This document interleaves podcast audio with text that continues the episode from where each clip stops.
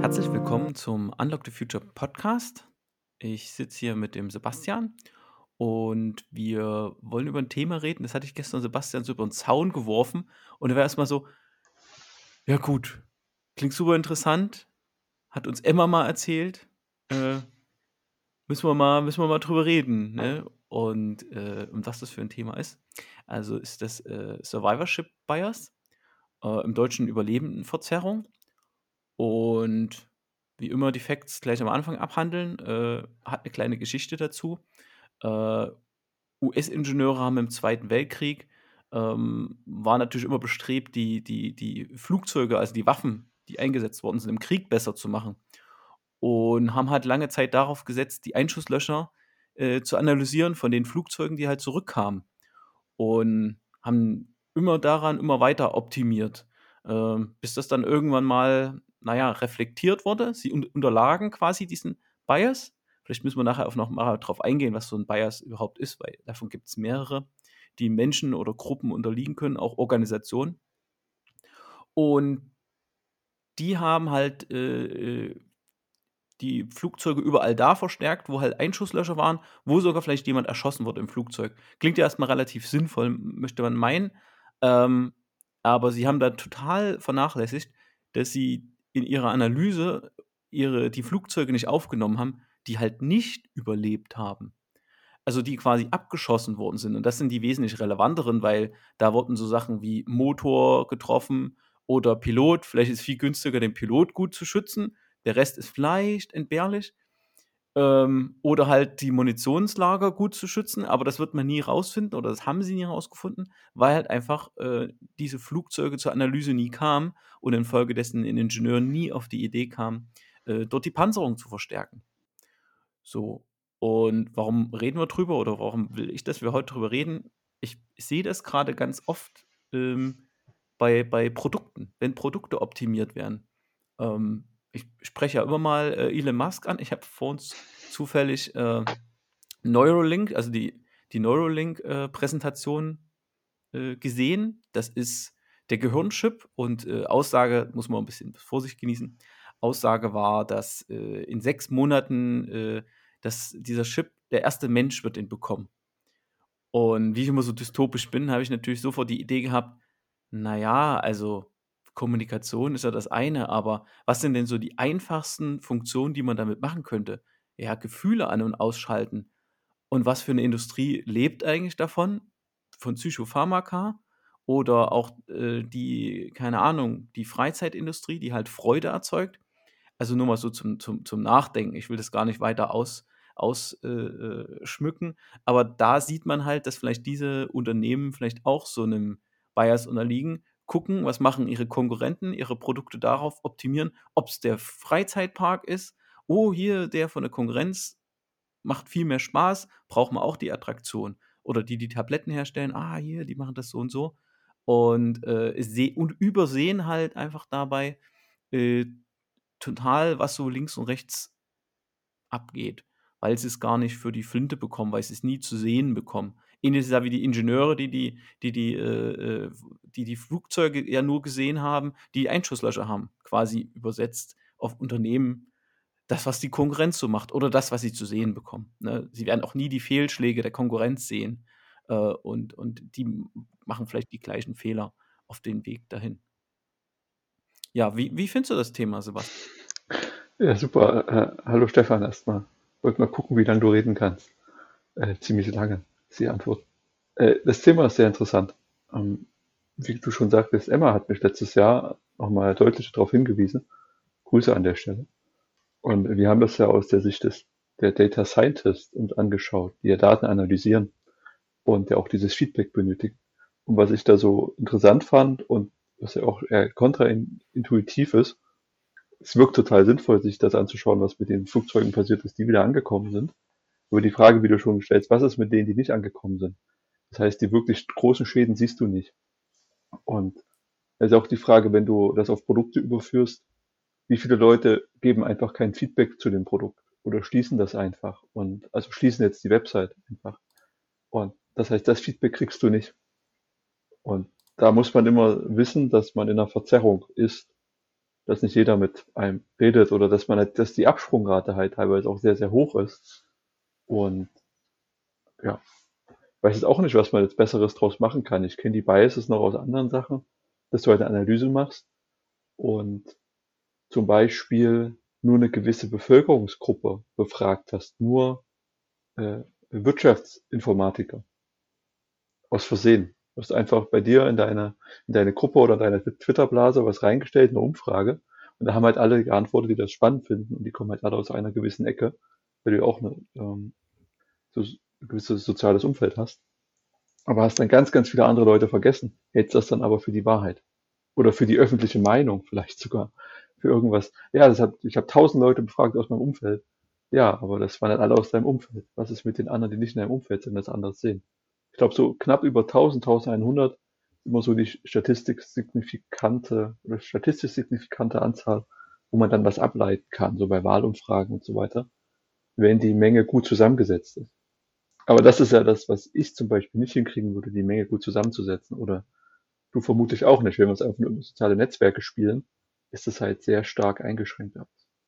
Genau, also das sind ja diese, das sind ja kognitive Verzerrungen, ne? Also Bias, kognitive Verzerrung. Und äh, die gibt es natürlich auch äh, in der Kriminalität, ne? Also wenn, wenn man, äh, es geht ja um alles, was so im Kopf losgeht. Und äh, wenn da Leute, es gab eine Straftat und Leute werden danach befragt.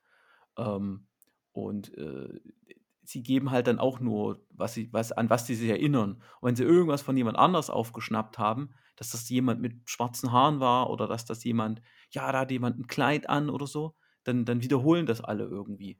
ja, das sind ja aber Sachen, die du ja selber wahrgenommen hast. Also wenn du jetzt bei, bei dem Verbrechen oder du warst im Raum anwesend, hast den Täter gesehen, dann hast du den ja wahrgenommen und hast deine eigene Erfahrung gemacht. Wenn du das, das andere mit dem, äh, wie hieß das, Survival Bias? Mhm, Survivorship. Survivorship Bias. Da sind ja Dinge, die du de facto nicht wahrnimmst. Also du hast da, du schickst zehn Flugzeuge los und vier kommen zurück. Und du guckst dir die vier an und auf der Basis verbesserst du deine Flugzeuge. Aber die sechs, die nicht zurückkommen, die fehlen dir ja in deiner Grundgesamtheit oder in deiner Analyse.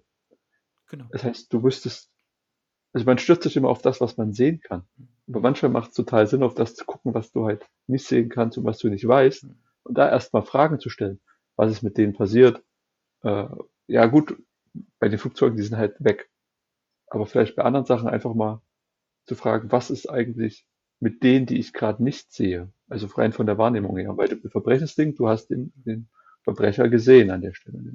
Was ich damit sagen wollte, ist halt, dass diese kognitiven Verzerrungen halt, die gibt es in vielen, vielen Formen. Ne? Also das heißt wirklich so, es findet eine Verzerrung statt, weil du auf einmal das, was du gesehen hast, mit dem, was jemand gesagt hat, anders gewichtet. Und das kommt besonders in Extremsituationen äh, ja. wahr. Ich kenne zum Beispiel nur dieses, äh, äh, dieses ähm, äh, ich habe es vor uns genannt, was ist, was mit Hierarchien ist, dieses Confirmation Bias, ne? Dass sich Leute konform zu irgendwelchen Werten, Regeln in Unternehmen verhalten, ne? So kommt es ganz oft in Banken zu irgendwelchen Problemen, bei Versicherungen. Meistens große Organisationen, äh, da wird immer dieses, äh, auch ein Beispiel gebracht, habe ich vor uns gelesen, von Winston Churchill, der seine eigene kleine Privat-Geheimorganisation äh, hatte, äh, die ihm direkt Informationen vom Front geliefert haben, äh, weil er ganz andere, äh, über die Hierarchie hat er ganz andere Nachrichten bekommen von der Front.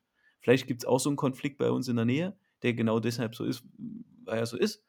Äh, äh, das ist halt immer, auf jeden Fall gibt es einen Confirmation Bias, äh, das ist halt auch so ein, so ein sehr, sehr verbreitetes ja. Bias, was es gibt. Ich muss ja auch nochmal versuchen, das Das eine ist ja, da geht man ja fast rein, bei dem ersten, was du sagtest, mit der eigenen Wahrnehmung. Das ist ja schon fast so Erkenntnisphilosophie ob es überhaupt eine Objektivität gibt oder nicht. Also das kann man dann sehr in Frage stellen, weil du ja von deinem eigenen Erkenntnisapparat abhängig bist. Und das sind nun mal die Augen und die sind bei jedem ein bisschen anders und so weiter. Wie nehme ich Farben wahr? Und dann, dann wird es eigentlich schon lustig, dass man feststellt, objektiv ist sehr schwer. Also Gut, okay, du, du, du folgst noch. Genau, nee, eine, eine Objektivität ist, ist natürlich, ist natürlich äh, äh, schwer herzustellen. Das ist ja genau das, was die Polizei halt versucht. Ne? Es passiert ja. in, in kürzester Zeit irgendein Vorfall aus vielen, vielen Perspektiven, äh, werden ganz äh, indirekte Wahrnehmungen äh, von diesem Vorfall äh, äh, nur bruchstückhaft wahrgenommen. Ne? Wenn du nicht beteiligt bist, merkst du es dir ganz anders, als wenn du direkt betroffen bist oder Ja. Schock stehst oder was.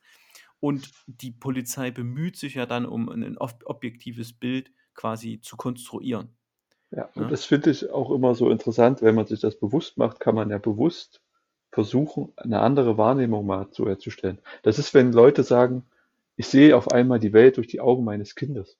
Also da können die auch eine andere, eine andere äh, Wahrnehmungsebene quasi erreichen, indem du spielerischer an Dinge rangehst oder dich viel mehr begeistern lässt, wenn es draußen regnet und den Regen beobachtest oder wie auch immer das halt Kinder machen. Deshalb sollte man in Unternehmen Rollenspiele machen, um mal von diesen ganzen äh, Krieg und äh, Kriminalitätsbeispielen wegzukommen. Äh, genau, in Unternehmen sollte man Rollenspiele halt machen, um sich in den Kunden reinzudenken Ah. und in den, ne? Oder Ja. äh, keine Ahnung, deshalb sind wir ja auch, also ich spreche jetzt mal für uns, äh, sind wir auch Fans von Personas, ne? Weil so eine Ja. Persona, das macht ja mit mir auch was, wenn ich auf einmal ein Bild dazu habe, ein Alter, was total irrelevant ist für irgendeine Funktionalität in der Software. Aber ich persönlich aus meiner Erfahrung leite vielleicht ab, na ja, also der der dem muss ich nicht so viel erklären, weil er ist ja 'n Computerspieler oder, äh, keine Ahnung, ne? Er repräsentiert Ja. halt 'ne Gruppe von von von 'ner Zielgruppe, die für das Feature interessant ist, ne? Der Confirmation Bias, den du vorhin angesprochen Mhm. hast, hat ja was mit Angst zu tun. Das klingt für mich so. So Ja, der 'ne der hat damit manifestierte Angst in der Organisation. Genau, der hat damit was zu tun, dass man äh, man sagt zwar immer, der Bote wird nicht getötet, aber, äh, effektiv sind ja die meisten Organisationen so fehlerscheu und, äh, äh, die Menschen sind es so angelernt, dass sie möglichst nicht mit Problemen, äh, zu ihrem jeweiligen Vorgesetzten gehen, ne? Und über mehrere Kaskaden verdichten sich natürlich die positiven Ergebnisse. Und so wird natürlich nach oben immer gemeldet, äh, alles gut, alles gut, alles gut. Äh, und es gibt kein realistisches Bild. Bei den Bias geht's ja geht's ja wirklich oder bei diesen Verzerrungen geht's ja darum, dass sie nicht das ist ja kein Schwarz-Weiß, ne? Also, wenn wenn jetzt jemand Churchill gesagt hätte: „Hör zu, D-Day, äh, äh, funktioniert gar nicht“, sagt er: „Na ja, aber“ „ich ich sehe doch hier, dass er funktioniert.“ Oder andersrum, wenn irgendwas total kriegt total positive, äh, Feedback und er kann's halt sofort nachprüfen. So funktioniert's ja nicht. Es wird halt auf den vielen Ebenen ein Ticken zu positiv dargestellt und es kumuliert sich nach oben aus auf, Mhm. ne? Und die Leute es ist ja nur so lange 'ne kognitive Verzerrung, äh, solange dass die Leute nicht selber reflektieren, 'ne Organisation das zulässt. Das ist ja halt immer das. Und warum wird das so positiv dargestellt? Hm, ja, weil halt der Bote geköpft wird. Der Bote, der der mit schlechten Nachrichten kommt, wird geköpft. Das ist so 'n Hierarchieding. Also, eigentlich sagen ja immer alle: „Nein, wir sind 'ne offene Kultur. Äh, bitte sag deine Meinung. Wenn was schief läuft, melde dich. Hier passiert nix. Lernende Kultur, Fehlerkultur“ und so weiter.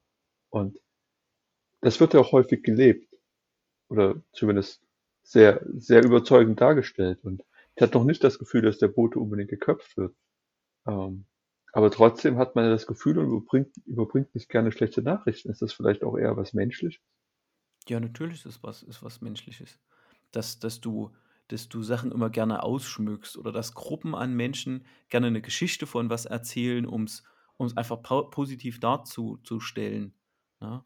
Es ist ja dann auch immer noch entscheidend der, der die Information halt bekommt, wenn er's wie kritisch er's wertet, ne? Wenn er sich dessen Mhm. bewusst ist. Das muss der der Allererste in der Kaskade muss halt schon so okay, also muss das quasi kompensieren. Man kann das ja auch auskompensieren, so 'ne so 'ne Verzerrung, grade in Organisationen, Hast du ne? 'n Beispiel? Ähm zum Beispiel, wenn irgendwelche Teams Zahlen liefern, wie erfolgreich sie sind, äh, Mhm. dann dann kann man's ja zum Beispiel relativieren, sagen: „Ja, das war mal der eine Tag“, ne? Oder man kann's relativieren oder die Verzer Zerrung quasi. Das ist ja schön, das das das das Team wird immer diese positive Story erzählen, wenn die Zahlen grad passen, ne? Deshalb musst du eher KPIs langfristig machen, um um so 'ne Verzerrung irgendwie rauszubekommen. Aber dann ist es nicht mehr so spektakulär, wenn du irgendwelche Durchschnittswerte halt hast, ne? Also, man Also, muss meinst organisatorisch diesem Bias entgegenwirken.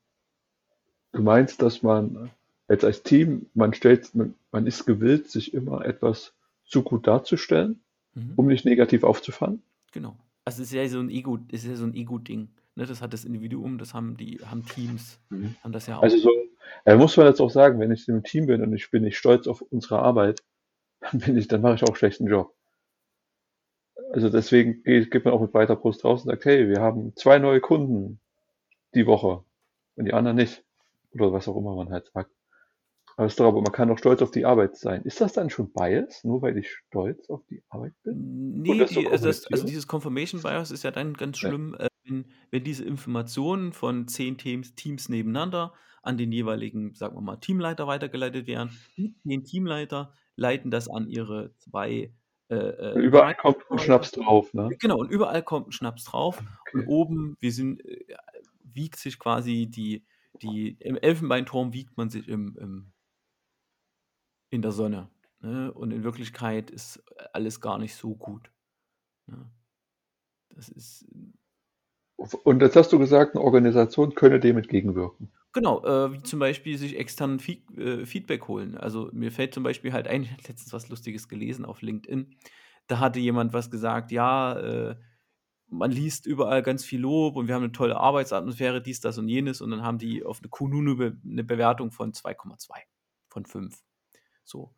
Ähm, dass man halt wirklich mal einen Realitätsabgleich macht. Aber wie wir schon so oft festgestellt haben, auch hier im Podcast, ist es heute unheimlich schwierig, ein gutes Feedback irgendwo herzubekommen und dieses dann auch noch übereinander zu bringen. Ne? Jetzt, ja, das ist bei Mitarbeiterbefragungen zum Beispiel. Das kenne ich noch, da kriegt man eine E-Mail, bitte nehmen Sie eine Mitarbeiterbefragung teil, da sind es 42 Fragen.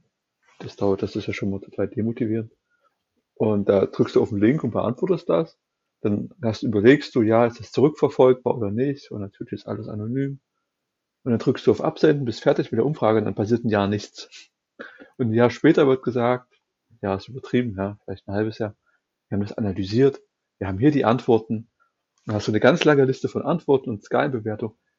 Und zum ersten Mal, zum einen habe ich die Frage schon lange vergessen. Und selbst wenn da die Frage nochmal steht, ich habe meine Antwort definitiv vergessen ich weiß dann schon gar nicht mehr, was ich in der Situation gefühlt habe. Aber da geht schon mal so ein halbes, dreiviertel Jahr ins Land, bis man das analysiert hat und man einen riesigen Apparat für benötigt. Weil ein Berater kommt, der das für mich organisiert. Äh, und, und dann äh, macht eine Organisation, die reflektiert das wahrscheinlich für sich und überlegt dann und braucht noch mal ein Jahr, um dann zu sagen, wir haben daraus gelernt, wir machen folgende Verbesserung. So, das ist das doch total absurd, dass das so lange braucht für so eine ganz einfache Geschichte geht's euch? Was ist der, wie ist die Kultur? Was ist gut, was ist schlecht gelaufen? Ich, ich bezweifle, ob man dieses riesige Rad drehen muss. Naja, und, und dann passiert ja was ganz Spannendes, nicht? Ähm, vor, bevor wir den Podcast auf, also angefangen haben, äh, hatte ich ja schon mal was erzählt zu dem äh, Responsibility-Prozess. Ne? Und der, von dem ist ja auch ein Unternehmen betroffen. Ne? Die, ähm, wir spielen das einfach mal durch, ne? Wir befragen Mitarbeiter. Es nehmen alle teil, keine Ahnung, 1500 ja. Mitarbeiter.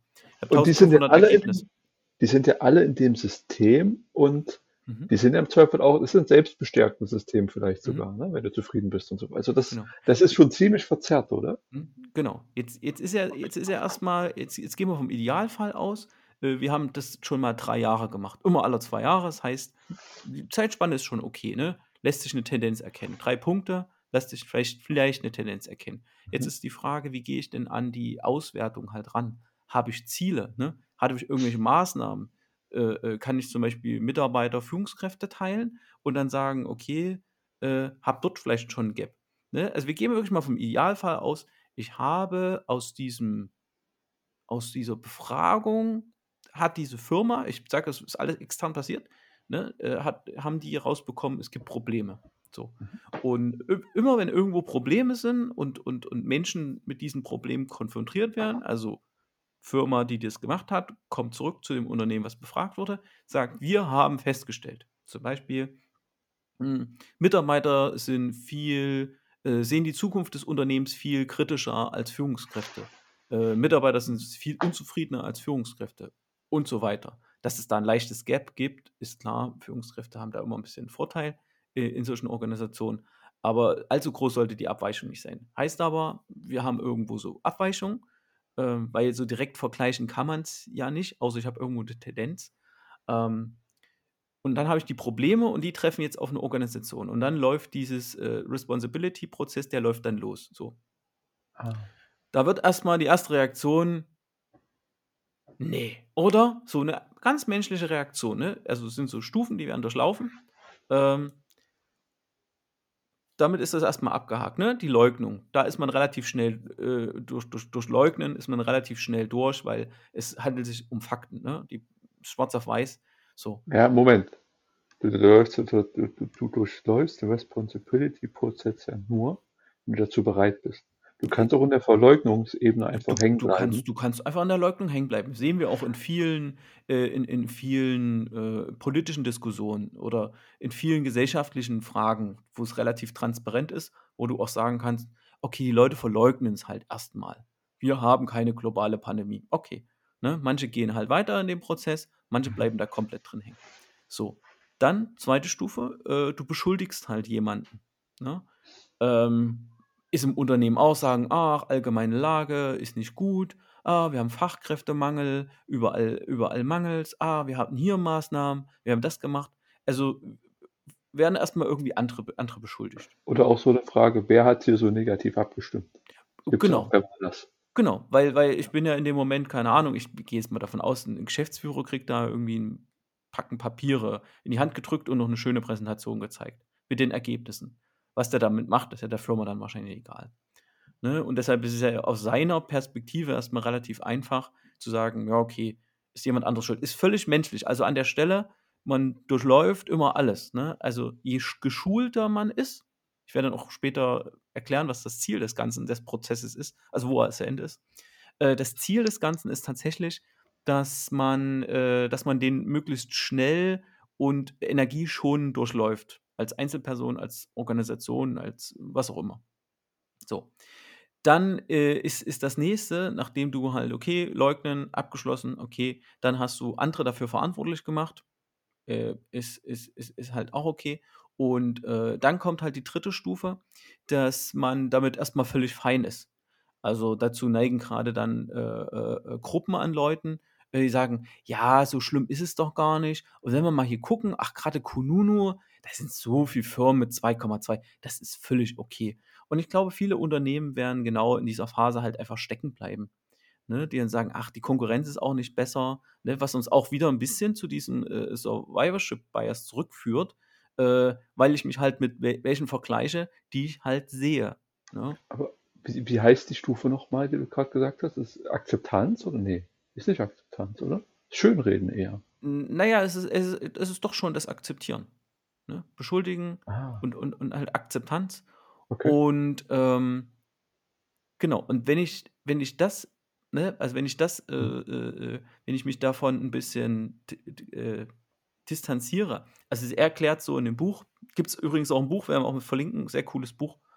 Äh, ich habe das jetzt auch erst die Tage verschenkt. Ähm, die, die Unternehmen machen das so, die erzählen sich halt eine Story. Kennen wir auch das Beispiel. Ne? Vielleicht wird es an, an, der Stelle, an der Stelle klarer. Also man erzählt sich von seiner eigenen Situation, mit der man sich arrangiert, erzählt man sich eine eigene Geschichte, in der man gut dasteht. Ne?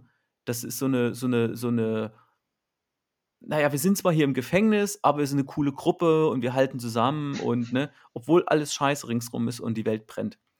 Ähm, und genau so stabilisieren Unternehmen so eine Verhältnisse. Ne? Ist gar nicht schlimm, man kann auch eine Weile darin bleiben. Man muss sich aber im Klaren sein, dass das die Probleme weder löst, noch dass es den Leuten gut tut. Ähm, aber irgendwann erkennen die Leute halt, okay, es ist halt nur eine nette Geschichte. Meistens passiert das, wenn sie mal das Unternehmen, wo sie waren oder das, was sie erlebt haben, die Möglichkeit haben, das von außen zu betrachten und überhaupt in der Lage sind, äh, die Geschichte zu hinterfragen ne? oder mit Ja, anderen zu vergleichen.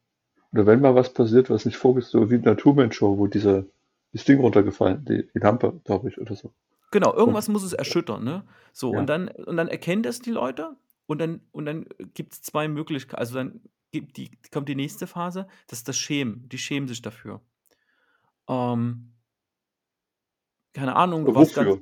Naja, die, die schämen sich dafür, was da geleistet worden ist halt, ne? Das kann ich mir gut vorstellen, dass das einem Geschäftsführer, also es passiert jedem Menschen, dass er sich dann, wenn er sich die Geschichte von dem, aber wir waren doch immer ein erfolgreiches Familienunternehmen und wir haben doch immer alles für die Mitarbeiter getan, ähm, dass er sich halt genau das, ähm, Und dann er kriegt er durch irgendeine keine Ahnung, er macht mal so ein Retreat oder irgendwas, wo er das mal von außen angucken kann und und schämt sich auf einmal dafür, dass er das nicht erkannt hat, dass da nichts gemacht wurde dran. Und dann kommt auch schon die nächste Phase. Im Schämen ist man meistens nicht so so drinne, aber, äh, interessanterweise stand auch in dem Buch ist halt auch so ein kulturelles Ding, gerade in den westlichen Gesellschaften, ist es halt so, dass dieses dass diese Scham gerade von Politikern verlangt wird, ne? Politiker sagt: „Ich mhm. übernehme dafür Verantwortung.“ Ja. Und und Leute wollen halt äh, gucken halt mit Empathie auf den Menschen und wollen halt quasi Scham gespiegelt bekommen, ne? Da Deshalb verwechseln sagen viele diese diese Schamphase mit: „Jetzt übernimmt da jemand Verantwortung.“ Das ist aber totaler Quatsch. Das habe ich als als junger Mensch ganz oft nicht verstanden. Wenn jemand sagt: „Ich übernehme Verantwortung“ und und dreht zurück. Weil ich habe immer gedacht, wenn jemand Verantwortung übernimmt, tritt er halt nicht zurück, sondern er kümmert sich drum, dass es besser wird, also die sozusagen so die Verantwortung zu übernehmen. Und das hat bei mir erst gedauert, dass die ja meinen, ich übernehme die Verantwortung dafür, also ich nehme die Schuld auf mich. Und deswegen trete ich jetzt zurück. Und das finde ich immer noch widersinnig, ehrlicherweise, von der, von der sprachlichen Formulierung. Genau, und deshalb ist es keine wirkliche Verantwortung. Wir sind noch zwei Schritte von Verantwortung entfernt. Ähm, das nächste ist dann Verpflichtung und äh, ganz fleißige und, und äh, Menschen und meistens halt äh, Angestellte bleiben halt in dieser Phase Verpflichtung hängen. Denke ich erstmal, ist ja gut, ne? So funktioniert eine Gesellschaft. Verträge werden eingehalten, ich verpflichte mich, Dinge zu tun, ist ja eigentlich gar nicht so übel, ne? Der Podcast hier funktioniert auch nur, weil ich mich verpflichtet fühle. Äh, äh, natürlich, weil mir Spaß macht, aber weil es halt eine Verpflichtung ist, um die Zeit da zu sein. So funktionieren viele Sachen und das ist auch völlig fein. Nur das sollte keine Auswirkungen aufs ganze äh, Leben halt haben. Ne, kann man sich ja mhm. mal überlegen, wie gesund es für eine Beziehung ist, wenn man jedes Wochenende verpflichtet ist, zu den Schwiegereltern zu fahren. Hm, leidet eine Beziehung drunter, ne? Aber deshalb, da muss man aus dieser, muss man hart dran arbeiten, rauszukommen. Und das ist mit die härteste Phase, ähm, bevor man in mhm. diese Verantwortung kommt, dass man, äh, dass man aus der, viele bleiben halt da auch noch stecken, ne? Also man kann prinzipiell in allen Phasen stecken äh, bleiben, die wir bis jetzt hatten. Aber das, die mitgefährlichste ist halt wirklich diese äh, Verpflichtungs äh, äh, die Gefährlich? Warum sagst du gefährlich? Ähm, weil die halt kulturell äh, so auch angesehen ist, dass man halt, da müssen wir halt noch härter arbeiten, da brauche ich einen mhm. noch volleren Terminkalender. Ich verpflichte mich dazu, jetzt das zu machen. Ich muss nur zu den Terminen gehen. Ich muss jetzt nur noch das machen, das machen, das machen. Und dann wird es gut. Ne? Aber ich löse das mhm. Problem nicht. Das ist so, so dieses Pflaster drauf. Ne? Also auch ohne Rücksicht auf dein eigenes Wohlbefinden und jetzt richtig den Schmerz suchen. Und genau. ich, ich habe alles versucht und sich dann eher aufreiben. Ist vielleicht die Gefahr, dass man sich selbst dabei verliert und aufreibt. Erstens mal das, also was, was, wo wir beim nächsten kommen, neben dieser Scham und dem Verpflichten, ähm, da kann man immer mal kurz entkommen ins Scheitern, ne? also ins Aufgeben. So, aber das erstens ist das Problem nicht gelöst und zweitens fühlt sich nicht gut an und drittens, es gibt diese Gefahr, dass du wieder auf eine der vorderen, äh, Dinger zurückfällst und den Prozess wieder durchläufst. ich finde gerade, das muss ich jetzt einwerfen, es ist natürlich schön, den Prozess zu durchlaufen und dann irgendwann in der Verantwortung anzukommen. Aber genauso ist es ja in Ordnung, wenn man mal irgendwo hängen bleibt und sich da trotzdem auch wohlfühlt. Es ist ja, es ist ja nicht dein persönliches Versagen, wenn du in der Scham drin steckst mhm. auf dem Thema. Und kommt doch mal drauf an, wo du gerade diesen Prozess durchläufst, also mit welchem Problem. Vielleicht manchmal nicht so schlimm.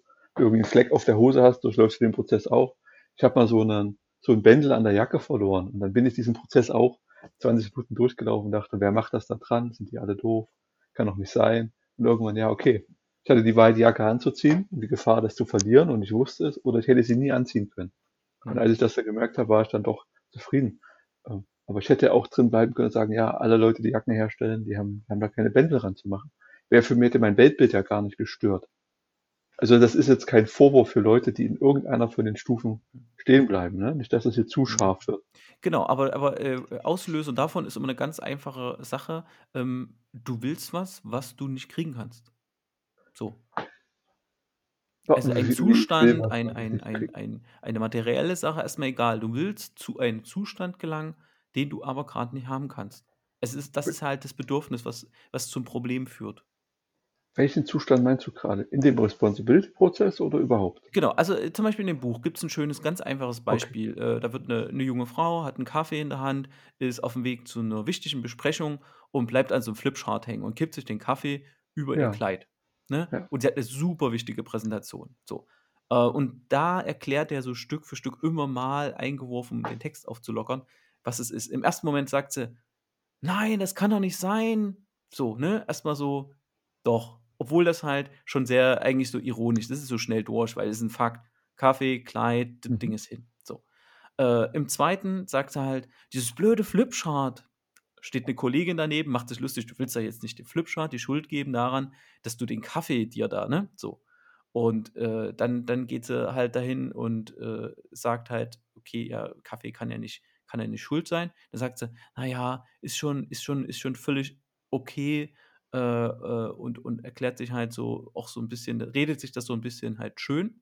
Kann ja jedem mal passieren. So Genau, kann ja jedem mal passieren. Ja. Wir sind ja jetzt hier in einem Unternehmen, aber ja, es ist schon, es ist schon dann, man kommt dann doch ganz schön schnell in die Scham, so, das ist schon doch blöd. Ne? So, eine Verpflichtung, was, was willst du jetzt da ableiten, ne? Also Verpflichtung ist, äh, da fällt man zum Glück nicht so gut äh, rein.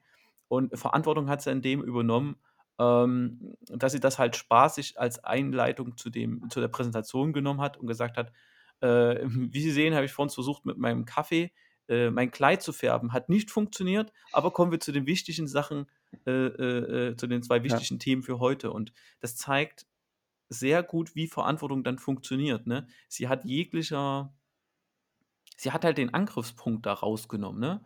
Sie hat halt gesagt, das ist halt, das ist halt passiert, hat das halt auch noch ein bisschen zugänglicher halt gemacht und, äh, und damit waren die Leute dann fein. Ne? Aber sie macht das doch nicht für die Leute, sondern du, du durchläufst den Prozess ja nicht für andere, sondern für dich selbst. Also ja, genau, meine, man, genau, man, Sicht, ne? genau, man, man, durch, man durchläuft den selbst. Äh, man durchläuft den für sich selbst, Also für das eigene Wohlbefinden und nicht damit die Leute mit dir zufrieden sind. Also ich will das gerade nur in, die, in das richtige Licht drücken. Ähm, ich Mhm. verstehe das jetzt eher so, dass sie hat das akzeptiert, wie das ist und hat halt dann eher nach vorne geschaut und ist damit sehr konstruktiv, würde ich es nennen, Mhm. umgegangen. Genau. Und hat das eher in einer, für sich eine, eine gute Situation halt umbewogen. Also davon ist die Welt nicht untergegangen. Genau. Ist, Aber ja. damit hadern wir ja meistens, ne? Wie viele, Ja, wie viele, wie viele vertuschte Fehler oder Probleme ja, werden, werden, sind dann total irrelevant. Wenn du den, wenn du, wenn dann wirklich einer die Verantwortung genommen hat, das ist jetzt so. Ne? Ich erinnere mich dann zum Beispiel, wir machen es mal größer, weil Kaffee verschüttet, ne, würde ich mir auch nichts draus machen. Auch wenn es ein wichtiger Termin ist, blöd. Aber äh, zum Beispiel jemand, der eine Maut einführen wollte und äh, ich übernehme dafür Verantwortung. Nee, hat er nicht. Ne? Er hat halt einfach Verantwortung übernehmen, wer gesagt, aus den und jenen Gründen mussten wir so handeln. Ne? Also das kann man schon so darstellen. So, unser Handeln hat dazu geführt, oder wir wollten unbedingt die Maut durchdrücken. Ähm, und die Bedingungen, die man, wenn man die erklärt, wie die Bedingungen waren, wie dieser Vertrag zustande gekommen ist, äh, äh, äh, oder den Fehler, den werden wir so und so nie wieder machen, oder wir werden also die konkreten Maßnahmen dann einleiten, dass das Verkehrsministerium nie wieder Sachen ausgibt, die teurer als 100 Millionen sind, oder dass man mit einer einfachen Unterschriftenminister keine 50 Millionen, mehr als 50 Millionen veranlassen kann. Oder nie wieder jemand von der CSU ins Verkehrsministerium zu setzen. Oder, oder so, lange Historie gehabt. Äh, aber ähm, der, ich glaube, der, der Mensch ist ja eigentlich in der Phase vor Leugnern hängen geblieben. Von ja, vornherein. Ja, genau. So, Ähm, und, anderes und, Beispiel ja. habe ich. Äh, Arbeitskontext. Und zwar haben wir, muss ich auch dran erinnern, ab und zu mal einen Service gedost, also Denial of Service, also einfach platt gemacht mit einer Anfrage. Und wie sind, wie sind wir damit umgegangen? Also, als ich gehört habe, das haben Leute gemacht, ich habe gesagt, hey, super, dass du das gemacht hast. Jetzt bist, jetzt gehörst du zum Team, das muss jeder mal gemacht haben. Und äh, jetzt haben wir mal einen Grund, den Service zu verbessern. Also ich fand das eher positiv. Ist halt ja auch nichts ausgefallen, war meistens auch Nö. Reproduktion, nicht in Produktion. Und selbst wenn, dann ist es mal kurz weg, dann neu starten. Das ist ja alles nicht so schlimm, aber dann lieber die, habe ich gestern oder vorgestern noch mal gelesen, bei Rebels at Work, äh, Fehler feiern und sagen, gut, dass der uns auch unterlaufen ist, äh, ist nichts ist nichts dabei, ist nicht schlimm, machen jetzt weiter. Aber kannst du dir vorstellen, was passiert, wenn halt dieser Prozess gerade in einem Team äh, oder einer kleinen Organisation durchlaufen wird und nicht alle Phasen synchron sind, sondern Phasen verschoben. Alle so verschoben, die Leute? 3 Leute in Leugnung und 2 Ja, ich gehen schon in Scham unter: „Jetzt müssen wir aber endlich mal hier und und wir müssen ich uns“ denke, das passiert jeden Tag in jeder Firma der Welt. Äh, ich denke, das ist eher 'n Normalzustand, weil die Leute sind unterschiedlich schnell, du kannst das nicht beschleunigen. Ja, einige bleiben halt hängen in den Stufen, ist auch nicht schlimm, aber das führt zu interessanter Stimmung, nennen wir's mal so. Ja. Guck mal, wir haben's jetzt grade in der Gesellschaft. Es gibt Leute, die den Klimawandel leugnen und es gibt welche, die auf die Straße kleben, die sich quasi verpflichtet haben, die in der Verpflichtung Mhm. hängen Mhm. bleiben, ne? Das unterstelle ich denen jetzt einfach mal. Mhm. Und das ist genau was, was da ja. passiert, ne? Und, äh, Ja. äh, es ist schon schwierig, die Leute dann zusammenzubekommen.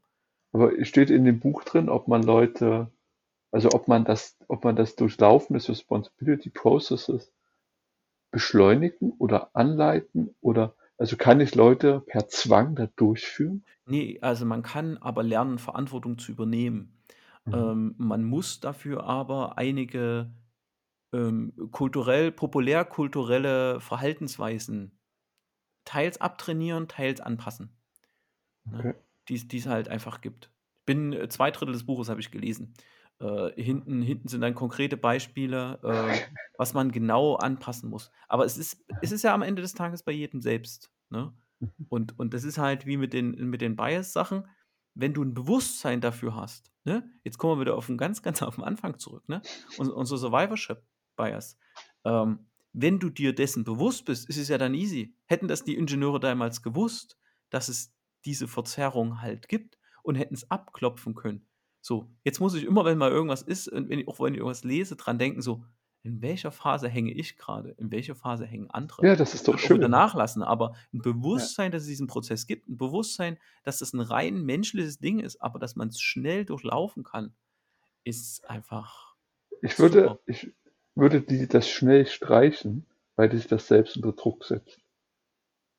Ja, bist du in Verpflichtung, ne? Ich verpflichte mich, den Dings schnell zu Das durchlaufen, ne? genau, Und also, wenn du sagst, dass du den durchlaufen kannst und durchlaufen wirst höchstwahrscheinlich, das ist vielleicht die noch schönere Erkenntnis. Genau. Also, man muss sich da man muss sich bewusst sein, es ist halt auch alles nicht also, es ist nicht schlimm, in diesen Phasen festzuhängen, Genau. ne? Es ist es ist halt nur schlimm, wenn wenn's einem komplett dadurch das Fortkommen, äh, äh, äh, Ja. kaputt macht. Du willst ja das Problem lösen und solange du in den Phasen bist, bist du nicht in der Lage, das Problem zu lösen, ne? Das heißt auch, du willst das Problem lösen. Manchmal wollen manche wollen das Problem gar nicht lösen, ne? Die sind Ja. völlig zufrieden, dass es das Problem gibt, weil es ist denen die Existenz sichert, äh, Ja. und man kann ja diese jede Phase auch so 'n bisschen wie 'ne Comfortzone sehen, ne?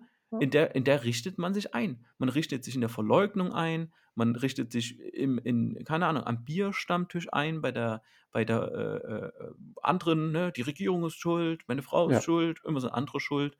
Ähm, oder ich bin in 'nem Team, was sich halt 'ne 'ne lustige Erfolgsstory erzählt, obwohl der Output nicht nicht stimmt, weil ich mir ja. kein Feedback hole, weil ich halt da einfach in meinem dunklen Büro sitze, ne? Und vielleicht die Rahmenbedingungen auch so sind, dass ich vielleicht erst in 2 Jahren rauskommen muss und dann ist das Produkt komplett am Markt vorbei entwickelt zum Beispiel.